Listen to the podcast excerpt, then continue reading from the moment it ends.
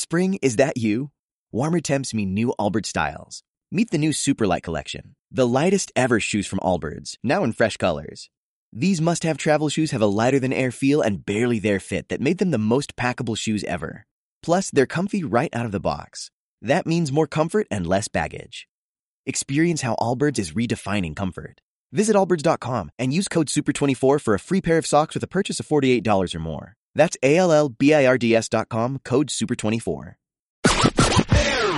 Es típico escuchar la frase, ¿qué me vas a dar si voto por ti? Pero ahora yo te pregunto, ¿eso es lo que realmente quieres para la mejora de tu país? Antes de iniciar charlando sobre este nuevo episodio, queremos darte las gracias a ti, que nos escuchas y nos apoyas dando un solo clic. Siéntate a escuchar este nuevo episodio de Vidas Acordes.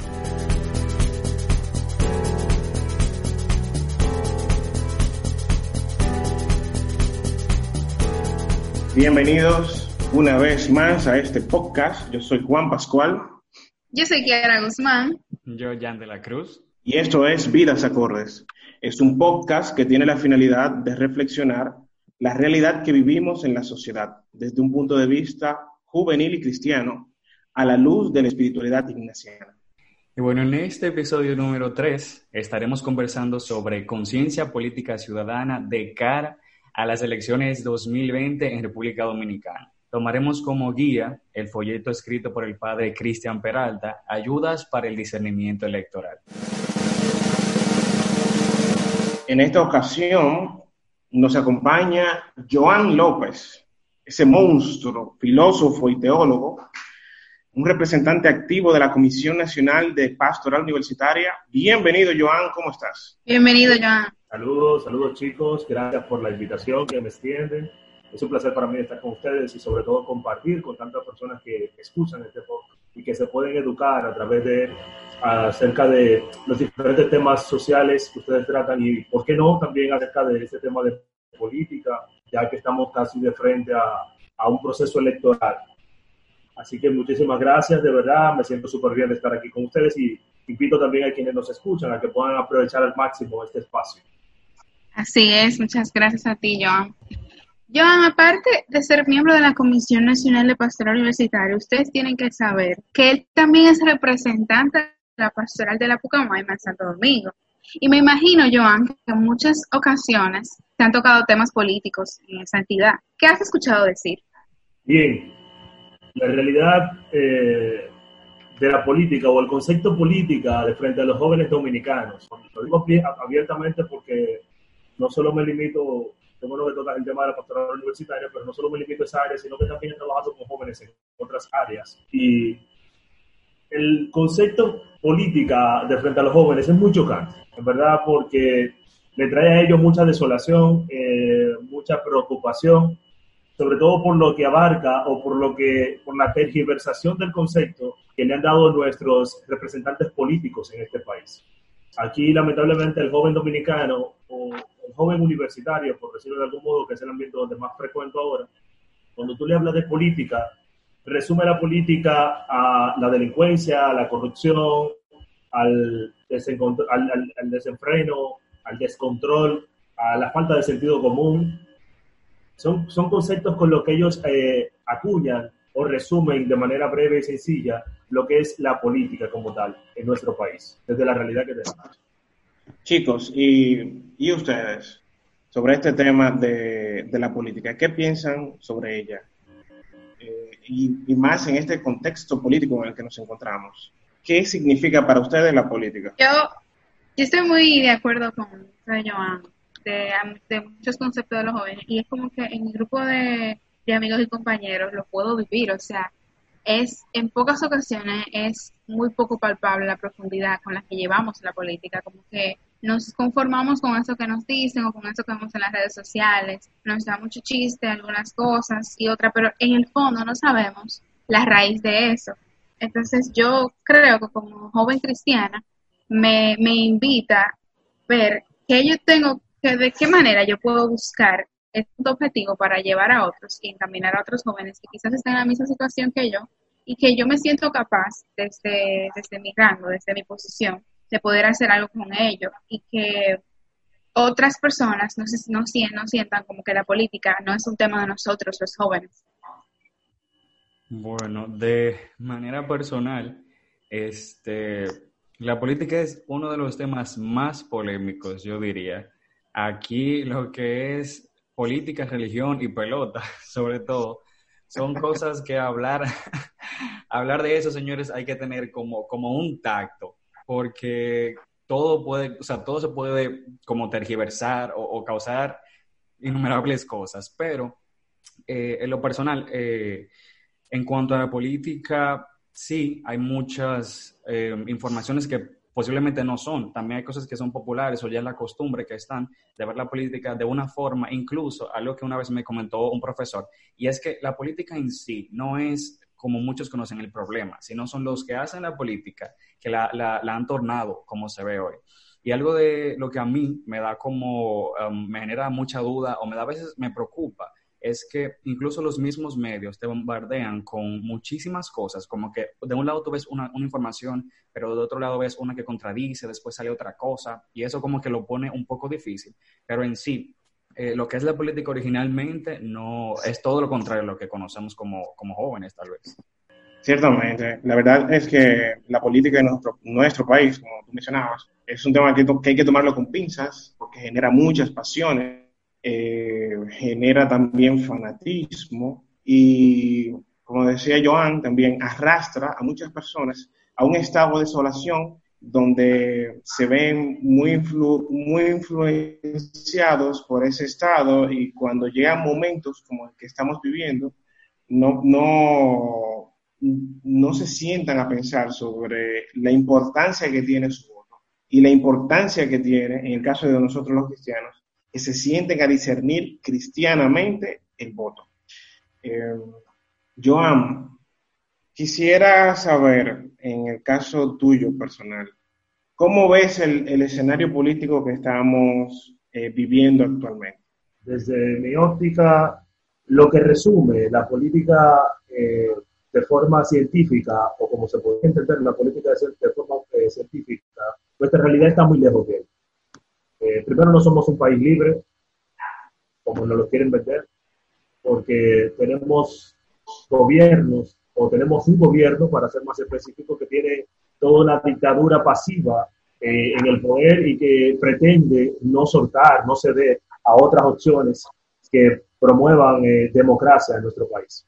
Y es triste la realidad que estamos viviendo porque estamos, de cierto modo, alienados a un sistema que no nos deja escapar de él estamos adentrados en una realidad que lamentablemente ha rompido con la libertad, con la libertad de expresión, con, la, con el sentido común, con los valores patrios, con tantas, tantas cosas buenas que está llamada a promover la política como tal a través del Estado para la sociedad y que hoy día se han perdido porque estamos ensimismados en un gobierno que solo tiene ansiedad de poder ansiedad de poder y que todo el que llega lo que quiere es lucrarse, todo, el que llega lo que quiere es satisfacer, todo beneficiarse, sin olvidarse de que hay una gran población que depende de ellos y que cada día está muriendo por carencias.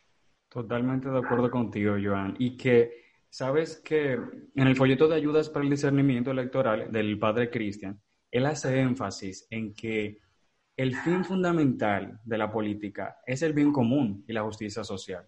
E incluso muchas personas creen que esto no es relevante, toman la política de otra forma. Y yo estoy seguro que todos aquí hemos escuchado las famosas frases y las botellas o ayuditas del gobierno, como se le dice, o el, el popular, eh, el que no me dé lo mío, no voto por él, que es demasiado famoso aquí en el país. Es tan famoso que forma parte de una, de una cultura que, bueno, este año fue muy denunciada eh, no sé si recuerdan que antes de las elecciones municipales hubo una campaña por parte de algunos artistas en, la que denunciaban el tema del DAO, el tema de, del picapollo y los 500 pesos, ese tema de échame gasolina, de dame mis romo, y que lamentablemente se ha convertido en una actitud que que definitivamente como cristianos debemos denunciar, porque algo como, como el voto no debería tomarse tan a la ligera, sino que deberíamos hacer un mejor ejercicio para que tengamos una mejor democracia como, eh, y evitar tener cosas como la que denunciaba Joan en su comentario. ¿Qué te parece, Joan? Sí, eh, estoy muy, muy de acuerdo con ustedes. Entiendo que sus opiniones están muy atinadas con la realidad. Y realmente nosotros como cristianos eh, vamos a decir que tenemos la voz cantante, porque tenemos una óptica diferente a la que tiene quizás la realidad que se, o la población que se encuentra quizás eh, alienados al sistema y que ciertamente son dependientes hasta cierto punto de lo que de esta realidad, de que tienen que vivir lo que el gobierno le da, porque el gobierno de cierto modo es como que le hace posible el sobrevivir. Entonces, nosotros como cristianos que estamos llamados a denunciar, estamos llamados a promover la verdad, a a imponer criterios y a promover los valores y las buenas costumbres, eh, entiendo que desde nuestra óptica podemos brindar un concepto de política diferente y sobre todo promover esta, la política como ciencia, no como partidarismo, porque como cristianos ya decía, somos más independientes en este sentido, o sea, ya nosotros no podemos, bueno, aunque tú quizás tenga cierta inclinación por un partido, porque te llama la propuesta de ese candidato, porque te parece bien la forma en que presenta sus planes, sus proyectos para la sociedad.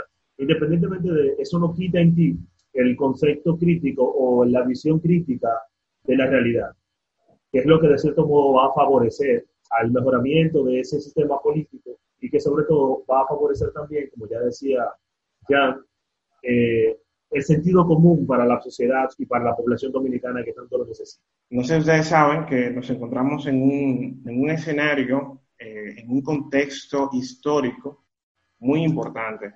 Eh, estamos de cara a las elecciones, ya vivimos un proceso que generó muchas, eh, generó hasta protestas en, en, un primer ejercicio, porque se anularon, se anularon las elecciones y bueno, nosotros los jóvenes estuvimos llevando la voz cantante en ese proceso, llamando a las autoridades a que explicaran qué había sucedido.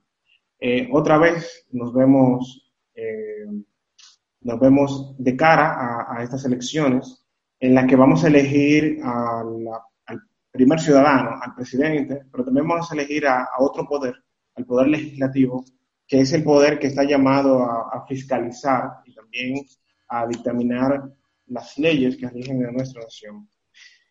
Siempre eh, en estos procesos hay muchas cosas que generan indignación. Y yo les pregunto a ustedes, ¿qué es lo que más indignación le ha generado en este momento que estamos viviendo la política dominicana? No se, no se peleen por, responder. y que uno la ve, pueden levantar la mano. Bien, eh, creo que las cosas que más indignación me provocan, y ya hacía, la traía a colación algunas de ellas detrás, en mi opinión pasada. Primero es la forma de gobierno. Aquí se nos ha querido disfrazar la democracia, que no existe. Creo que en primera, en primera instancia sería eso. Y ya luego entonces la falta de respeto a una población que de cierto modo es la, la protagonista de tomar la decisión, como tú bien expresabas, Juan, en, en situaciones como esta. Nosotros somos quienes tenemos la potestad de aquí la importancia de, traer a colación el concepto un voto consciente, nosotros ser conscientes de la decisión que estamos tomando, de la persona que estamos eligiendo, porque esto es lo que va a garantizar, de cierto modo, el futuro, el bienestar de nuestra nación. Y pensar no solo en ti, sino también en los demás. Que tu decisión favorezca a los demás, no solo que te beneficie a ti, sino también que te beneficie a los demás. Pero una de las cosas que mayor indignación me crea es el querer verle la cara de, vamos a decir, de, inútiles, aunque suena un poquito fuerte la palabra, a la sociedad dominicana. Si bien es cierto, dicen por ahí que mientras más ignorante es el pueblo, es más fácil de gobernar. Y nuestra sociedad dominicana lamentablemente se nos educa muy poco sobre, los, sobre el sistema sociopolítico de nuestro país, sobre los procesos electorales. A nosotros se nos motiva a votar, a nosotros se nos hace promociones para, para votar, se nos incentiva a votar pero no se nos educa de frente a ellos. A nosotros no se nos educa de frente a conocer una propuesta política de peso, que valga la pena, eh, conocer cómo son los procesos electorales, de qué hablamos cuando hacemos alusión a un senador, a un regidor. ¿Cuál es el perfil de este tipo de figura dentro del, sistema sociopolítico de nuestro país? Bueno, en mi caso, eh, y luego le doy el paso a, a Kiara y a, y a Jam. no nos peleemos, señores, cada uno vamos a tener nuestra oportunidad. En mi caso eh, particular, yo recientemente estaba leyendo un artículo que se escribió sobre Américo Lugo, un intelectual dominicano del siglo pasado, y él hace unas fuertes críticas a los partidos políticos y a las prácticas que, se, se, desarrollaron en ese entonces. Y una de las críticas que hace Américo Lugo es eh, sobre el mesianismo. El mesianismo, o sea, ese Mesías, ese Salvador, ese, esa persona, ese político que se vende como el que nos va a resolver todos los problemas. Dice Américo Lugo, y se lo voy a leer, en la vida política dominicana, el discurso de la necesidad de un Salvador, un redentor destinado a resolver los males de la sociedad, nos ha acompañado. Los pueblos no tienen salvadores y el pueblo que cree necesitar, que cree necesitar un, un hombre para salvarse no merece categoría de personalidad internacional. Buscar salvadores es la primera manifestación de nuestro fetichismo político. Esto que dice Américo Lugo, eh, él lo dijo en el siglo pasado, eh, años antes de la, de la de iniciar la dictadura de Trujillo y parecería que sus palabras son muy actuales. hay mucha gente que quiere venderse como yo soy el hombre que le va a resolver los problemas a ustedes de cara a esta crisis que estamos viviendo con el COVID-19, hay mucha gente que se está vendiendo como el Mesías que nos va a salvar. Y hay que tener mucho cuidado, como ya hemos dicho a través de, este podcast, lo hemos mencionado ya bastante, que hay que ser conscientes, que, que no nos podemos dejar atrapar por la desolación, que tenemos que apostar por el bien común y la justicia social a la hora de discernir sobre qué candidatos debemos elegir para poder eh, ejercer de manera lo más consciente posible ese, ese voto. Y en el caso de muchos, como Kiara, que lo va a ejercer por primera vez, debe hacerlo con mucho más eh, peso ese análisis, para que su primer voto sea un voto que no le genere peso de conciencia. Así es, eh, Juan. Realmente que ahora uno se da cuenta, o sea, tú joven, date cuenta de cómo es el nivel de calidad la metodología de cómo hacen estos eh, candidatos, quienes te van a representar, quienes van a representar a tu país, cómo hacen sus campañas, cómo deciden aportar algo ahora cuando necesitan de tu voto. Y es que uno se da cuenta qué representante va a llevar al mayor desarrollo del país. Es ver más allá de ese beneficio propio y pensar en quienes, pensar como cristianos, pensar, pensar ya en bien común, así como nos dice el Padre Cristian qué es lo que más nos va a beneficiar a todos y que sea a largo plazo. Y por esto es fundamental que, nos, que todos nos hagamos las siguientes preguntas. ¿Qué país deseamos forjar? ¿O cuáles son los valores que se deben sostener? ¿Y cuáles programas y propuestas de estos candidatos son los que nos conducen a ese bien común y que nos contribuyan a todos? Exactamente. Eh, discernir cristianamente el voto, conocer la profundidad de las distintas opciones que nos presentan los candidatos, ya sea candidatos a diputados, a senadores, a la presidencia, elegir aquella propuesta que conduzca realmente al bien común, al bien común. Ojo ahí, como dicen en el campo, ojo al Cristo que es de vidrio, que nos conduzca realmente al bien común.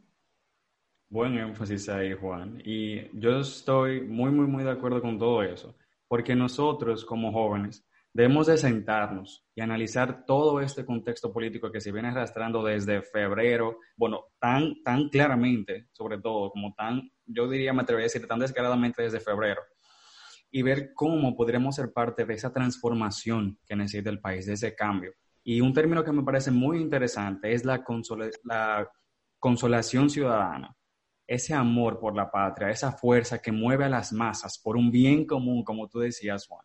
Y ahora les pregunto, ¿ustedes en qué momento han sentido esa consolación ciudadana? Eso que les hace sentir como que, óyeme, yo soy dominicano, soy orgulloso y peleo por, por lo que me viene desde, o sea, territorialmente, todo eso.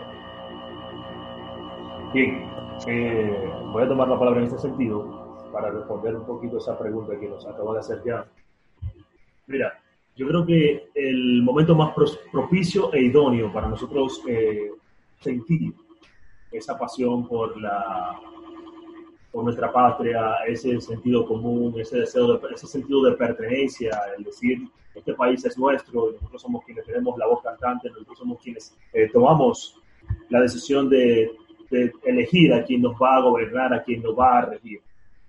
Yo creo que este, este, el espacio más idóneo es este, este periodo de elecciones. Creo que es el momento más oportuno para que cada dominicano conscientemente, hago ahí, como bien ya decía Juan, conscientemente, pues tome la decisión primero de hacer una introspección, de hacer un análisis, de interiorizar los cristianos diríamos un examen de conciencia de las propuestas que tenemos de los distintos candidatos y a partir de allí, bueno, pues usted desde su óptica conscientemente, pues optar por la que sea más oportuna y la que sea más venidera para nuestro país. Creo que es el espacio más idóneo para nosotros poder sentir ese deseo de pertenencia por nuestro país, por nuestra República Dominicana, que merece lo mejor, que merece lo mejor. Porque como decía ahorita, reitero, los dominicanos hemos perdido este papel protagónico que tenemos. Como nación, como sociedad, hemos perdido este papel protagónico porque nos hemos dejado comprar la conciencia. Ya Juan hacía alusión en un momento. Y ya por igual, con cosas materiales, con cosas eh, insignificativas que no van a responder ni van a cambiar la sociedad que tenemos. Porque son cosas del momento. Son cosas del momento. Y si bien es cierto, todos tenemos necesidad. Usted diría, bueno, qué bien me cae una puntita del gobierno cuando yo no tengo ni un peso en los bolsillos. Perfecto. Se le entiende. Todos tenemos necesidad. Pero dentro de las necesidades existen prioridades existen prioridades. Y es lo que queremos que ustedes en estas próximas elecciones, bueno, pues tomen conciencia y, elijan la prioridad, la prioridad, que es lo que le, va a favorecer a nuestro país. Así es. Bueno, de mi parte, yo he visto como esa consolación ciudadana cuando yo veo a ese trabajador, ese ciudadano que se levanta todas las mañanas en busca de, de eso para toda su familia, en busca de esa producción que nos sostiene como país cuando veo a esas madres solteras que luchan por, por el amor de sus hijos, cuando tratan de, llevar al máximo esa fe, cuando veo que hay personas todavía en el país que y renacen en esa patria, que no se dejan llevar por los lujos, que no se, que no se dejan llevar por, por ideas corruptas y erróneas que te venden. Esa gente que vive al máximo, que trabaja duro, ahí yo siento esa consolación y yo sí siento que podemos avanzar como país y por luchar por quienes más nos necesitan. Realmente, yo el año pasado tuve una experiencia, un programa de verano fuera del país y me pareció como tan curioso y me sentí también tan orgulloso de ver cómo, no sé si tal vez sería ironía de la vida, pero eh, el dominicano cuando sale del país, ahí es cuando se apropia más de su identidad cultural, señores. Y es no sé, no sé si, calificarlo como bueno o como malo, no sé, pero cuando estaba afuera, ver, o sea, aparte de que extrañé mi país, extrañé mi cultura, extrañé, señores, las canciones, el merenguito, todo eso, tú todo eso lo extrañas cuando estás fuera. Y ver cómo esos dominicanos fuera defienden nuestro país a un punto que tú dices, wow, si dentro de, de, de República Dominicana existiese como ese patriotismo, como ese orgullo, por la nación, todo fuera muy diferente. Y tal vez por la misma, no sé si decirle falta de educación o falta de interés por lo propio, por lo de nosotros, por nuestra historia. Em, tal vez me atrevería a decir que por eso no existiera ese orgullo. No sé, hay muchas, muchas variantes. Pero cuando yo veo eso, que el dominicano, cómo se apropia de, de todo lo que traemos toda nuestra historia, todo, todo lo rico que tiene este país, yo digo, wow, Dominicana es un país único y cada, cuando el dominicano se da cuenta de eso, eh, gana mucho y tiene mucho delante de, otras personas, de verdad que sí.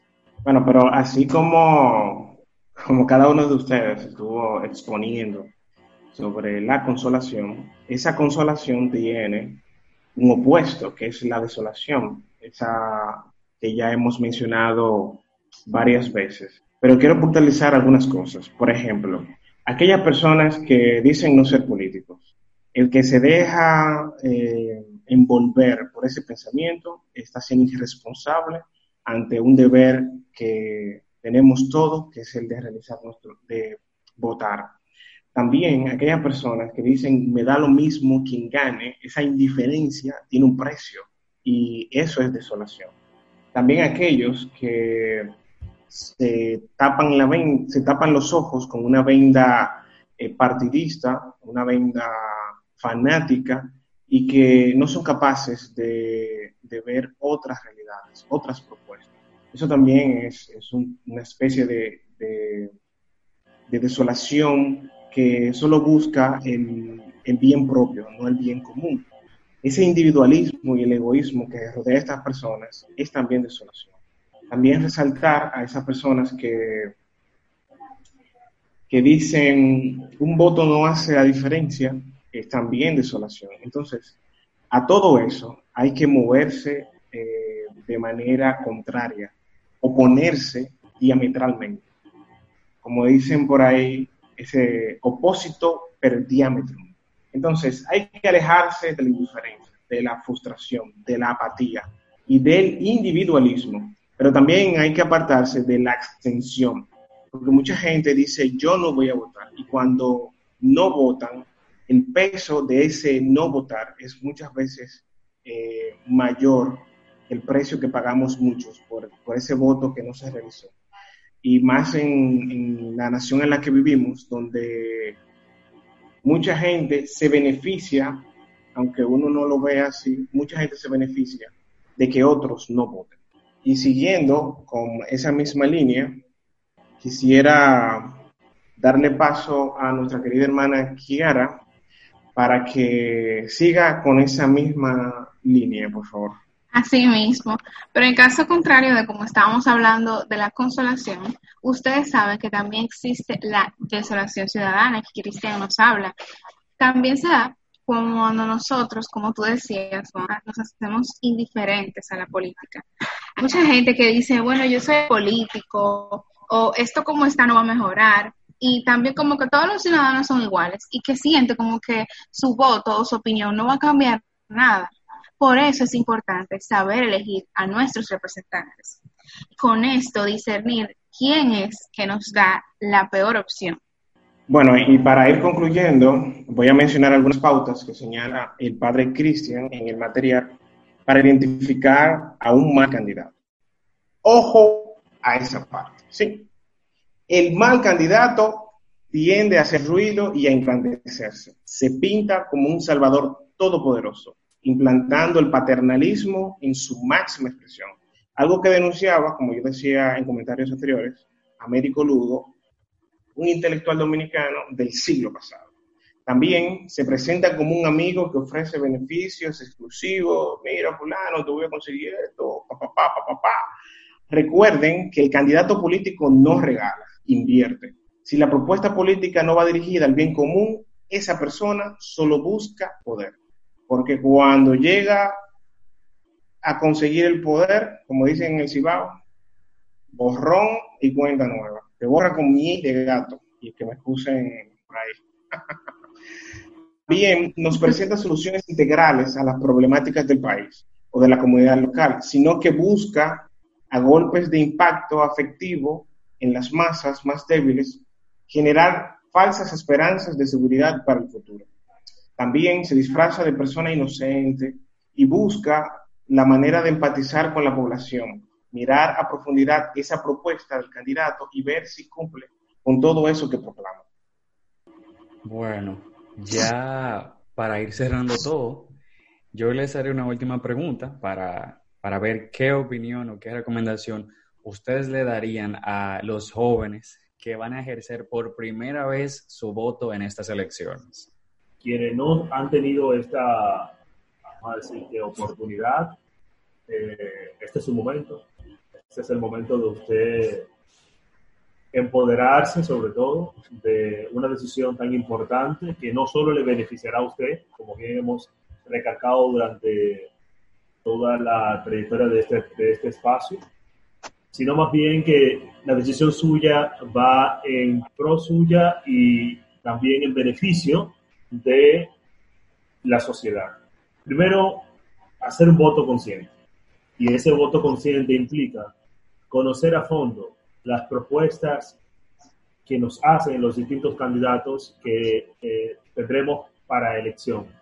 Segundo, conocer cuáles beneficios realmente eh, traería ese candidato podría proporcionar ese candidato a nuestra sociedad, no a usted, no a su familia, a la sociedad, que también es parte de no quedarnos en una parte del todo, sino ir con todo. Y tercero, no se deje comprar la conciencia, no se deje comprar la conciencia, porque 500 pesos le resuelven un día, una funda le resuelve una comida, un picapollo, como tendremos popularmente a decir aquí, le quita el hambre de un momento, pero un periodo de gobierno dura cuatro años. Y en cuatro años nuestro país puede pasar mucha calamidad, puede pasar mucha incertidumbre, puede pasar muchos momentos tristes. Y recuerde que tanto usted como su familia y los demás ciudadanos se verán afectados por esto. Vote con conciencia, conozca bien y asegure bien su elección y su decisión, que debe favorecer a todos. Después de eso que dijo Joan, ya no hay más que decir. así no, no, siempre hay algo. Añadiendo a lo que nos dice Joan, yo como joven, bueno, este 5 de julio voy a votar por primera vez y yo les daría esa recomendación a muchos jóvenes que al igual que yo están así, como que mantengan su criterio, o sea, vean en esta situación quién puede responder por quienes más necesitan ese apoyo luego de esta crisis, quién va a poner a nuestro país a valer, quién va a poder facilitar, quién nos va a dar esos canales, esas vías que van a hacer maximizar nuestra productividad, de qué manera lo puede hacer, ver más allá de esos beneficios, esos intereses, de que si tu familiar tiene un cargo, de que si en mi comunidad se necesita esto y lo hicieron, ver más allá de lo instantáneo, de lo de las respuestas, sino pensar así a largo plazo, como nos decía Joan, son cuatro años de gestión. Y no únicamente para el presidente, sino también para ese senador, ese diputado. Conocer bien las propuestas, no te quedes con quien te recomienda, con los que tus amigos profetizan, con lo que has escuchado por ahí, no, indaga. Ciertamente. Y bueno, yo para agregar un poquito, porque ya ustedes han tocado muchas cosas, y decirles a las personas que van a votar por primera vez, traten de no seguir contribuyendo con ciertas eh, actitudes que nos han estado o que han estado dominando la política dominicana desde el siglo pasado. No apoyen ese mesianismo, no apoyen ese clientelismo, no apoyen ese, esa sed bárbara por apropiarse de los bienes del Estado, no apoyen eso. Traten de apoyar propuestas, traten de apoyar principios. No simplemente se fijen en el hombre, fíjense en sus planteamientos, en sus actitudes, en su forma de reaccionar, en sus propuestas principalmente. Muchos países desarrollados eh, tienen grandes democracias porque son capaces de, cuando llegan estos momentos, de sentarse y ver qué propone cada candidato y luego desde nuestra realidad ver cuál es la propuesta que más nos empuja, perdón, la propuesta que más empuja hacia el bien común, al desarrollo integral de cada uno de los ciudadanos. Y le voy a poner un ejemplo. Hay mucha gente que dice que es pro vida, pero ser pro vida implica, implica que ese candidato apoye la vida desde su concepción hasta la muerte natural de, esa persona. Y sus políticas van a acompañar a ese ciudadano desde su nacimiento hasta su fin y en el desarrollo de él estará contribuyendo para que tenga un desarrollo integral. Entonces hay que tener eh, mucho cuidado, repito, ojo al Cristo que es de y seamos conscientes al momento de realizar ese voto, que pesa mucho. Bien, Juan, en ese sentido, eh, quiero aportar algo finalmente. Qué bueno que traes a colación eh, esa parte y quisiera reforzar un poquito en el asunto de las propuestas. Señores, como comencé al inicio de este episodio, eh, les reitero, a nosotros no se nos educa en este país. Primero porque no es conveniente para el Estado. No es conveniente para el Estado que la población conozca el sistema sociopolítico del país a fondo. No es conveniente. Porque en la medida en que conocemos, pues es menos fácil engañarnos. Bueno tener eso claro. Entonces, cuando usted vaya a estudiar una propuesta política, no se deje llevar por el palabrerío, por el sofismo, por, la, por el buen léxico. No se deje llevar de eso. Buenos discursos los da cualquier orador. El testimonio es lo que habla. Y ya bien Juan traía a colación eh, un ejemplo. El testimonio es lo que habla y eso es lo que nosotros realmente debe de impregnarnos, es lo que debe de movernos, es lo que debe motivarnos. No el que fulano dio un buen discurso, porque si, si hacemos un análisis de eso, y aprovecho para hacer una crítica constructiva que puede ayudar en ese sentido, en los últimos tres discursos, por poner un ejemplo, han sido más, pero en los últimos tres discursos eh, que se nos han presentado a la población de parte del Estado, nuestro país está bien, más que estable económicamente. Sin embargo, cuando hacemos un análisis, la tasa de desempleo de nuestro país está sobreelevada. Estamos en medio de una pandemia de gente que no tiene un sustento de nadie y que fue suspendido de la empresa donde, trabaja. Entonces, que esto nos sirva a nosotros para tomar conciencia y, reitero, hacer un voto consciente en estas próximas elecciones. Efectivamente, muchísimas gracias John por formar parte de este episodio. De verdad que nos sentimos muy agradecidos. Nos iluminaste y yo sé que hay muchísimos jóvenes por ahí que se van a, a enriquecer con tantas sabidurías y tantos fichos aquí. Muchísimas gracias. Ahora pasaremos a nuestra pastillita de fe, nuestros tres minutos de formación.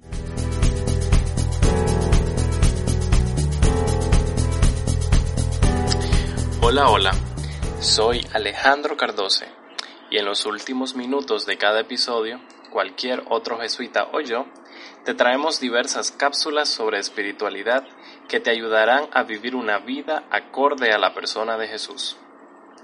En el episodio pasado hablamos sobre la persona de San Ignacio. Vimos que fue un maestro del discernimiento. En los últimos minutos de hoy hablaremos sobre la espiritualidad ignaciana. La espiritualidad ignaciana encuentra su fuente en la experiencia espiritual de San Ignacio, plasmada en los ejercicios espirituales. Esta se sostiene en un Dios que habita y trabaja en todas las criaturas y en todo lo que acontece en nuestra vida. Esta nos impulsa a vivir desde un profundo sentimiento de agradecimiento por todos los dones recibidos.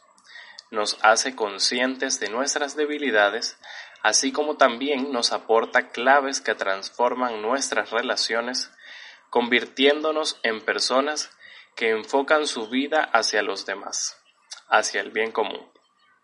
Como hemos hablado en el episodio de hoy, la espiritualidad ignaciana es tan rica y diversa que nos puede ayudar incluso a tomar postura al momento de ejercer nuestro voto, discernir el hecho de quién será la persona que trabaje por el bien de toda mi comunidad o la sociedad dominicana. Desde la espiritualidad ignaciana acrecentamos nuestra mirada, pues nos ponemos delante de la manera en cómo Dios ve el mundo, para desde ahí nosotros situarnos y actuar buscando siempre que todo sea para la mayor gloria de Dios y por ende de las personas. Te voy a compartir los principales pilares de la espiritualidad ignaciana.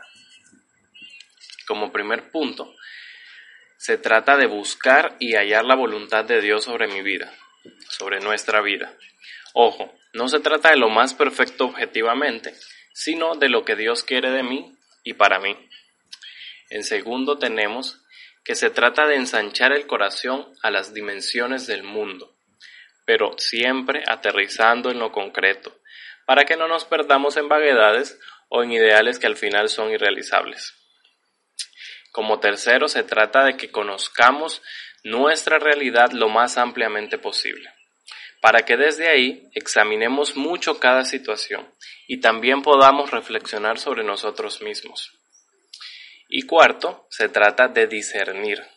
Discernir a la luz de la oración y de la razón iluminada por la fe. Es decir, preguntarnos, ¿cómo podemos mejorar esta realidad para que cada día pueda hacerse más evangélica? Y todo lo anterior nos lleva a que podamos disponer toda nuestra vida para encontrar a Dios en todas las cosas, en todo lo creado, siendo personas contemplativas de la realidad, pero en, constante acción. En definitiva, la espiritualidad ignaciana es un regalo de San Ignacio para la Iglesia y está contenida toda ella en los ejercicios espirituales, en su experiencia espiritual, su camino de la mano con Dios pero de ello hablaremos en el próximo episodio. Con ustedes ha estado Alejandro Cardose en los últimos minutos. Hasta la próxima.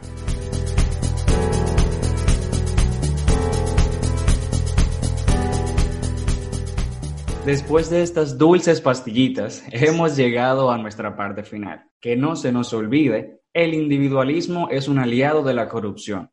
Recuerda seguirnos en nuestras redes sociales Instagram, Vidas a Cortes y suscribirte a nuestro canal de Spotify. Jan de la Cruz, Kiara Guzmán y Juan Pascual se despiden. Hasta un próximo episodio. Gracias. Gracias. Gracias.